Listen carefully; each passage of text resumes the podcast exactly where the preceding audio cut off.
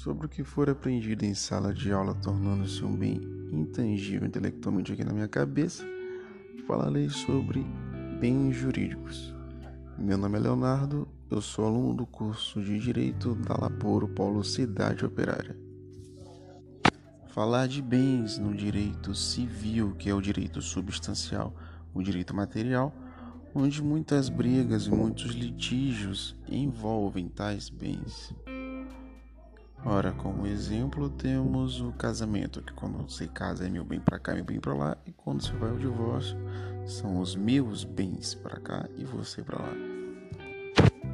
No direito, bens são valores materiais relacionados a coisas e imateriais relacionados à honra ou à vida, como patrimônio moral, um conjunto de direitos de personalidade que tem valor econômico e podem servir de objeto em uma relação jurídica.